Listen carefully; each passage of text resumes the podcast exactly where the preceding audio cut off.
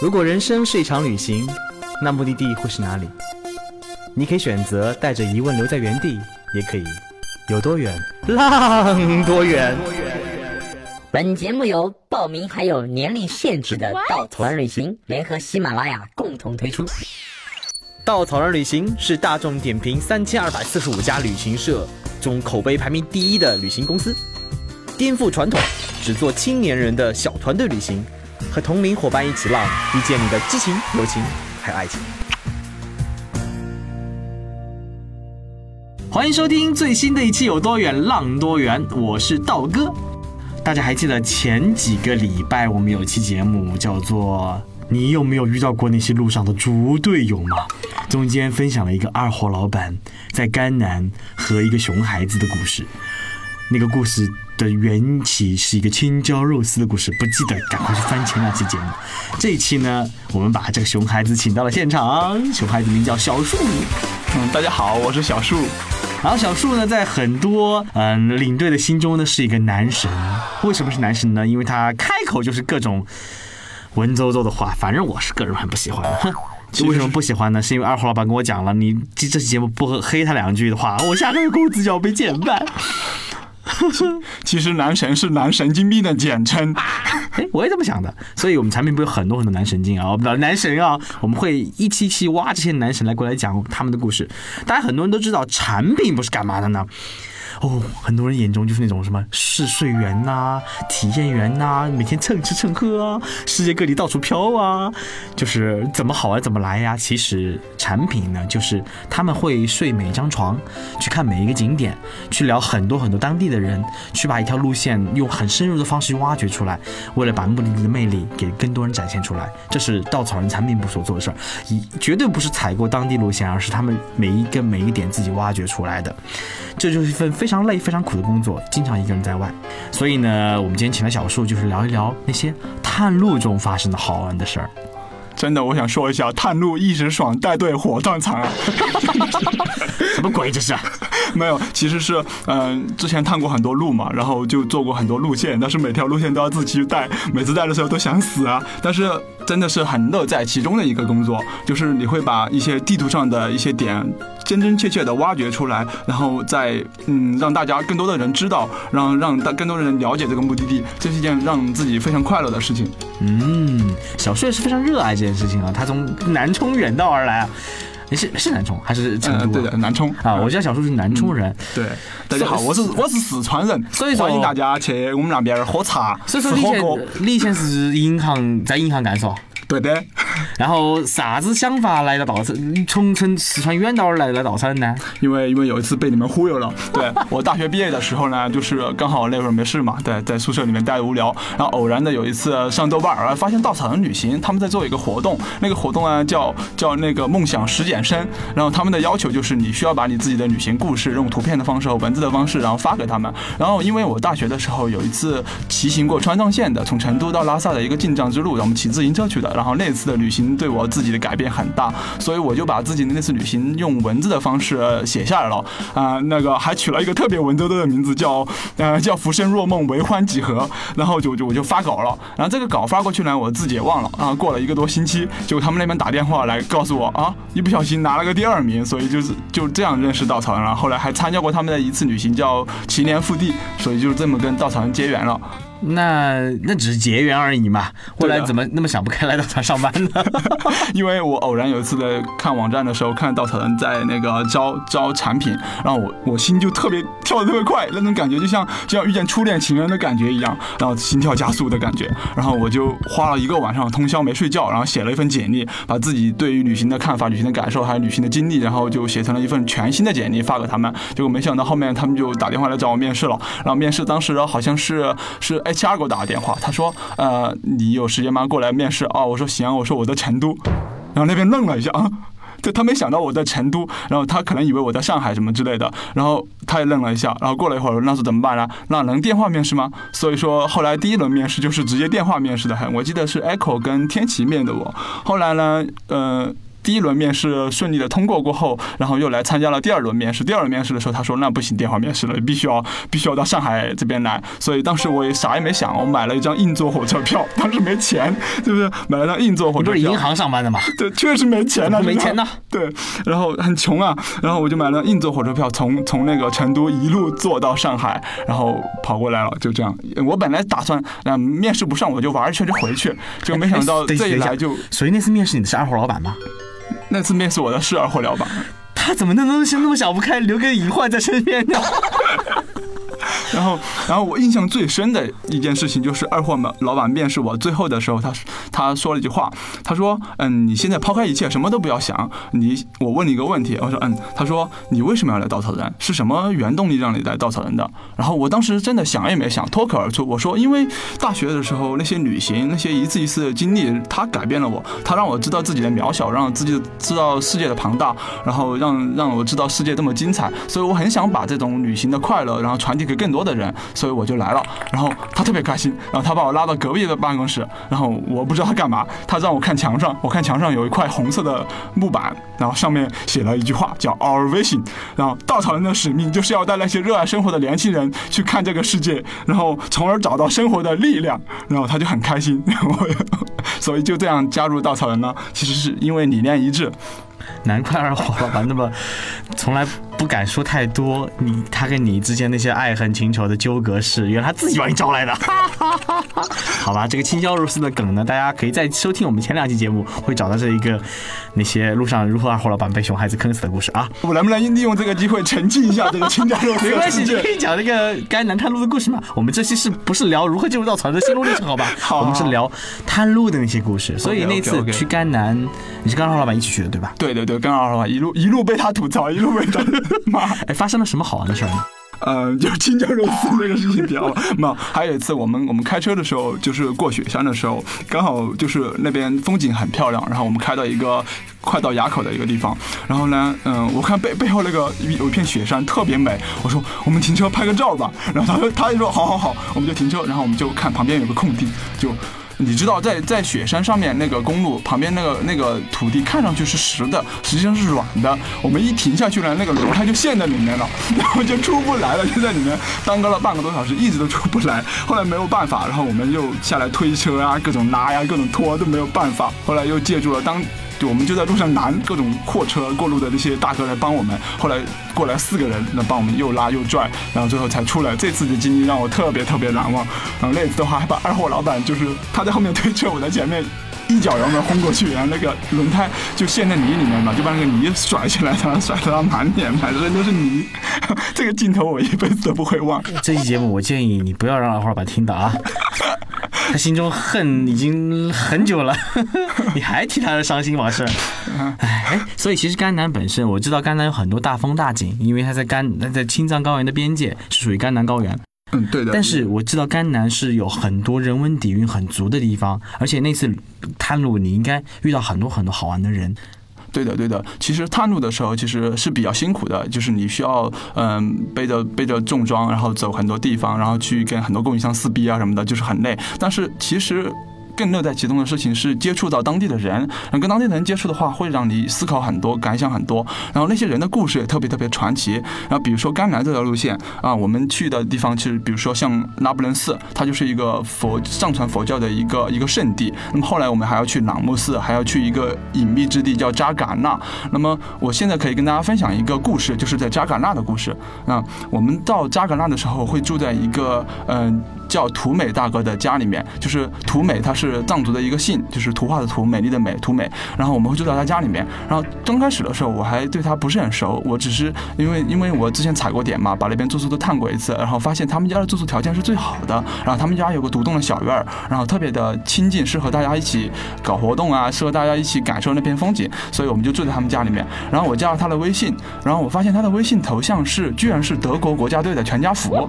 这个是这个是把我震惊了，因为我自己也是很喜欢足球的一个人。然后我第一次发现一个藏族人的微信，他首先他用微信就挺让我震惊的一个藏族人，然后其次他的头像哎，人家就不能用微信嘛？啊是是，我不是这个意思，我是觉得他的头像是德国国家队的那个全家福嘛，就是让我震惊，我就觉得他应该是接受过现代，就是很很时尚的那个一个人嘛，所以跟他聊天，然后他这个人呢不太爱说话，很比较 比较腼腆，就是笑一笑，呵呵呵这么笑一笑，然后刚好机缘巧合的，嗯，有有一次我就是跟他聊天的时候，就喝了点酒，喝多了，然后就把话套出来了，然后我知道他一段传奇的故事，特别传奇，嗯，就图美大哥。他小的时候，你知道，在藏区一般是没有学校、没有教育的。那么父母的话会把自己的孩子送到寺院里面去当一个小喇嘛，去去学习文化知识，去念经。所以在在他小的时候，他父母就把他送到那个他们当地的一个小寺庙，叫拉桑寺，去去出家，去当僧人了，僧人了。所以他在大概十十二岁的时候去那边。那么但是呢，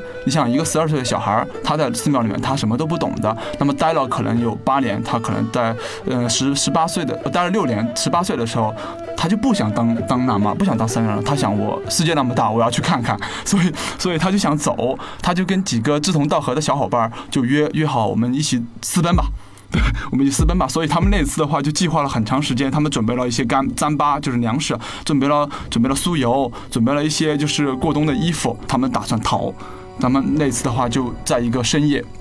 这个深夜，他们就跑了，就从寺院跑了，然后跑到城里面去了。然后他们是怎么走的呢？因为那个时候有很多很多人在那边砍木头，就是伐木，然后那些伐木的车子啊就会出去，所以他们就就就从半夜就守在路边等早上六点钟的时候那个车子过来，就搭着那个车，然后去到去了迭部，然后后来去了迭部，又从迭部然后到了兰州，然后到兰州过后他们就不知道怎么办了，他们只是一时冲动跑了，那个时候才十八岁，然后他们怎么办呢？他们说要不我们去拉萨吧，去拉萨，然后去拉萨有干嘛呢？可以一是可以朝圣，他们你知道每一个藏族人他心目中对于布达拉宫、对于大昭寺，他都是有还有隆重的圣意的，一辈子一定要去一次，是他们想去朝圣。然后另外是就去去拉萨可以找看有没有机会去找到一些活儿干，所以他们就就从那个兰州去了拉萨，然后坐了一个长途班车，一坐一共坐了四天，颠颠着他们慢慢颠颠颠颠颠颠到拉萨了。到拉萨过后，他们去拜了拉拜了大昭寺，拜了布达拉宫，然后后来钱也花光了，他们只有几百块钱，那怎么办呢？他们在拉萨没有事情做，他们就跑去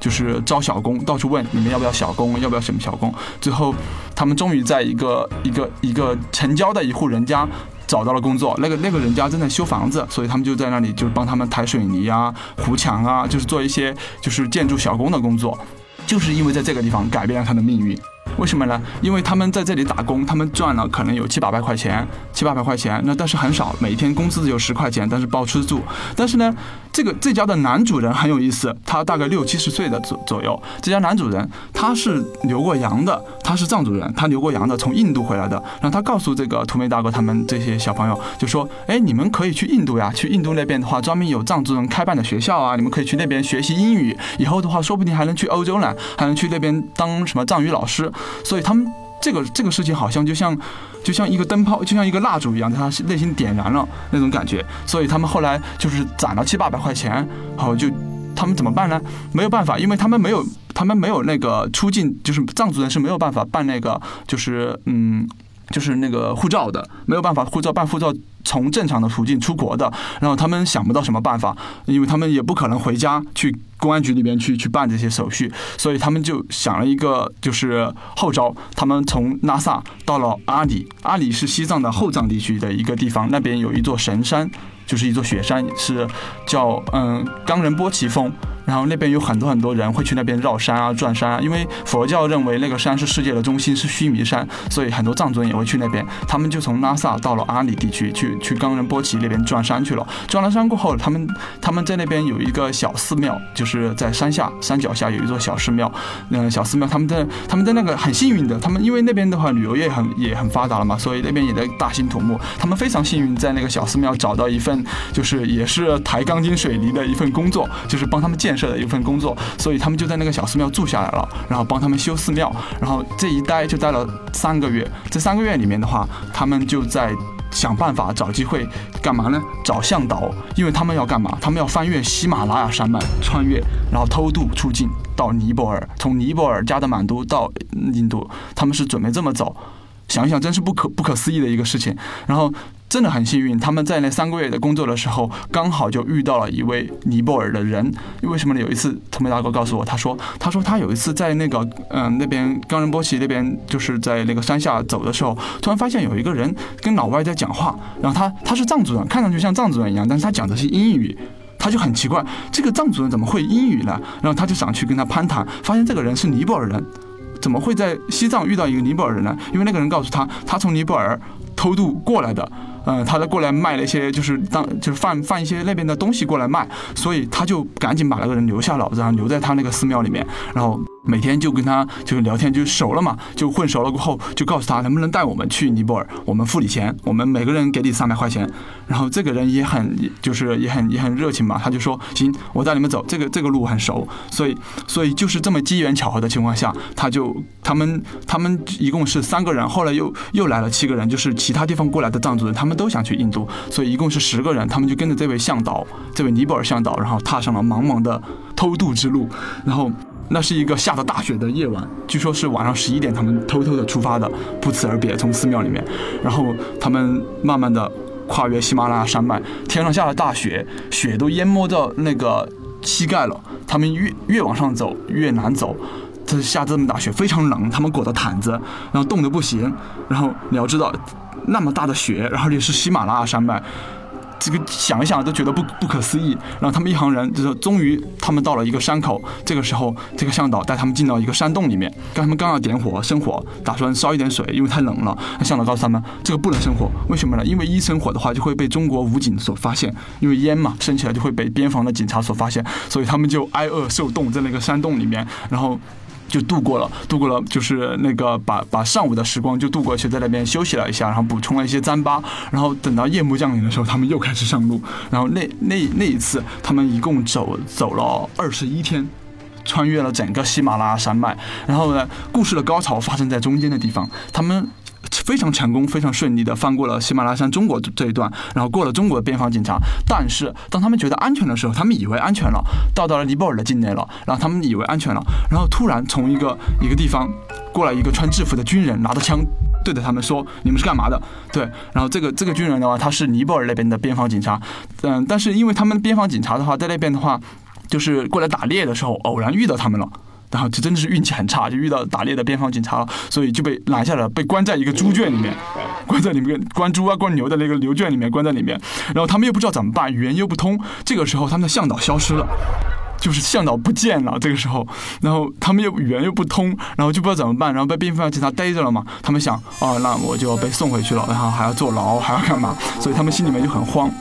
过了一会儿，这个这个边防警察突然拿枪，就是他们中间有一个人还是会会一点点尼泊尔语的，就是说，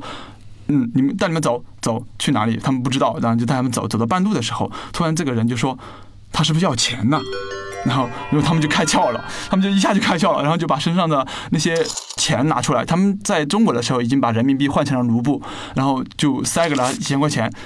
这一招非常管用，然后那个边防警察就看了钱了过后嘛，拿了钱了过后就说啊，那你们走吧，对，就让他们走了。然后这里面还有个小小的花絮，就是他们怕那个。边防警察把他们钱全部抢光，他们就故意就是走之前把那个钱藏在那个牛圈的石头下面，然后呢就身上留了可能一千卢布，然后在身上有些零碎的钱，然后当时给那个警察的时候就把身上所有的钱全部掏给他看，然后那个边防警察也信以为真，他他们穷人没什么钱，然后就拿着他们所有的钱，然后放他们走了。他们回去的时候就在那个藏钱的地方把他们原来的钱然后拿好，然后继续，最后就通过这样的方式到了尼泊尔，尼泊尔过后到加德满都，加德满都，然后。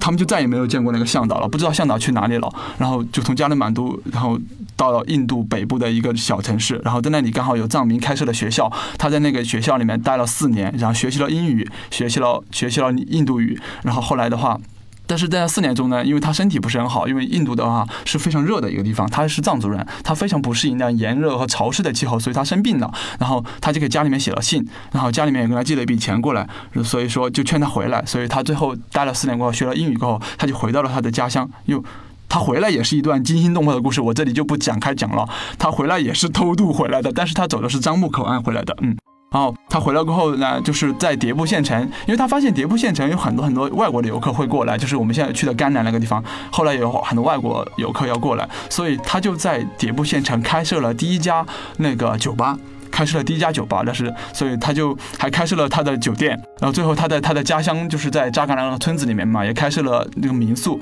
所以我们要去的地方就是他们家，所以他就是这么一个故事。然后呢，后来我问他，他一起去的那些朋友后来回来了吗？他说都没有回来，只有他回来了。他一起去的那些朋友的话，现在好多都是在欧洲，在德国或者在法国这边去去当家庭教师啊，去教那边的藏语老师啊，所以就在那边成家立业，就没有再回来了。所以就是这么一个非常非常传奇的一个故事。小叔跟我们分享了一个很有，怎么说呢？虽然里面很多关键词，什么偷渡啊、边防警察呀、什么走私啊、贿赂啊，但是都不重要。重要是一个人为了梦想而历经千难万险去做做一件自己想做的事情，最后就这么一个故事。对，其实，嗯，我想说的是，不管是探路也好，还是旅行也好，你会在路上遇到很多很多的人，这些人他不同的故事，你会发现这个世界有无数的可能性，人生有无数的可能性，就是。可能并不是我们平常生活在城市钢筋水混凝土的城市里面这种大家生活都是一致性那种感觉，在外面的世界的话，每个人都有不同的可能性。所以通过这个故事，我想说的就是这个世界非常精彩，有很多很多有故事的人在路上。其实大哥很喜欢说一说一句话，叫“世界是一本大书，你不旅行只看到第一页。当你开始旅行的时候，你往里面翻，往里面翻，往里面翻，很可能你住着一个民宿的老板，穿着可能很简单的徒步衣服，但你一聊，你会发现他的阅历远远。超乎你的想象，就这本书，直到你看到里面，你才会觉得哇，如此精彩，如此有趣。所以，只有走出家门，走向世界，走向这些角落里，你才会发现这个世界精彩是如此美好，是如此让你去向往。对的，对的，对的。所以，我想小树就是因为喜欢旅行路上那些人的故事的美好，所以他才成就他现在这份工作，他才去做参路这份事，去把旅行更多的魅力展现给更多的人。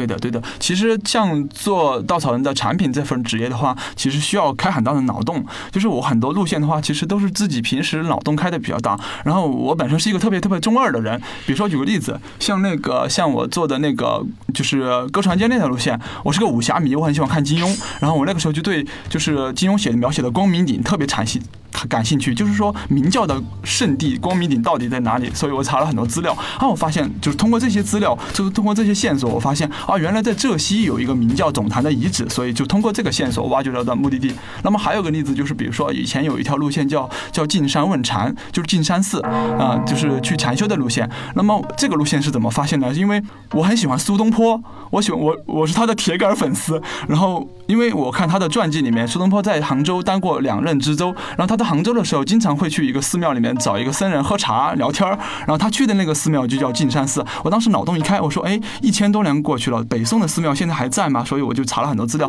发现居然这个寺庙还在，而且不仅如此，它还是日本的茶道的一个祖庭，就是日本就是日本的茶道是从径山寺传过去的。所以我就通过这个线索挖掘到很多很多目的地，还有包括仙峡古道啊，都是这样子通过平常自己看书啊或者中二的这种挖掘到的目的地。所以这个职位还是比较有意思的一个。个职位，嗯，所以在听这个节目的各位小伙伴们，虽然你们可能不知道稻草人的旅行有什么样的产品，但听上去这些产品是不是很有劲啊？嗯，我们以后可以请产品部各个男生们来轮流挖掘那些如何发现这些目的地背后的故事的，这一定会成为非常精彩的节目。好了，我们再次谢谢小树来到我们节目做客。我们以后一定会有更多机会来的。当然，虽然大哥很不喜欢请男纸来分享，哼，男女工作搭配不累吗？嗯，谢谢大家，欢迎大家以后去我的家乡吃火锅。好了，谢谢大家收听，我们下次再见，下次再见。旅行不止吃住行，更不只是买买买。我们不说攻略，不灌鸡汤，时常走肾，偶尔走心。这里有最真实的旅行故事，最奇葩的囧途奇遇，最没有节操的激情四射。没有说走就走的勇气，没关系，带上耳朵，也可以有多远浪多远。请搜索“稻草人旅行”，和我们德艺双馨、颜值出众的领队一起出发，爱上这个世界。